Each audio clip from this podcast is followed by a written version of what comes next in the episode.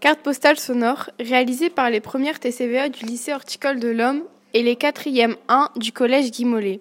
Cette édition 2022-2023 est réalisée pour le prix Nénuphar et Jeunes en librairie. L'expédition.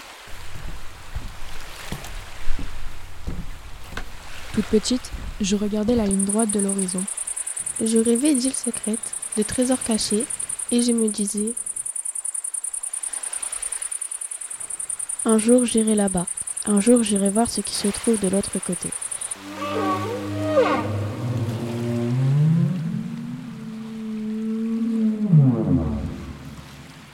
L'expédition, un album de Stéphane Servin et Audrey Spiri aux éditions Thierry Magny.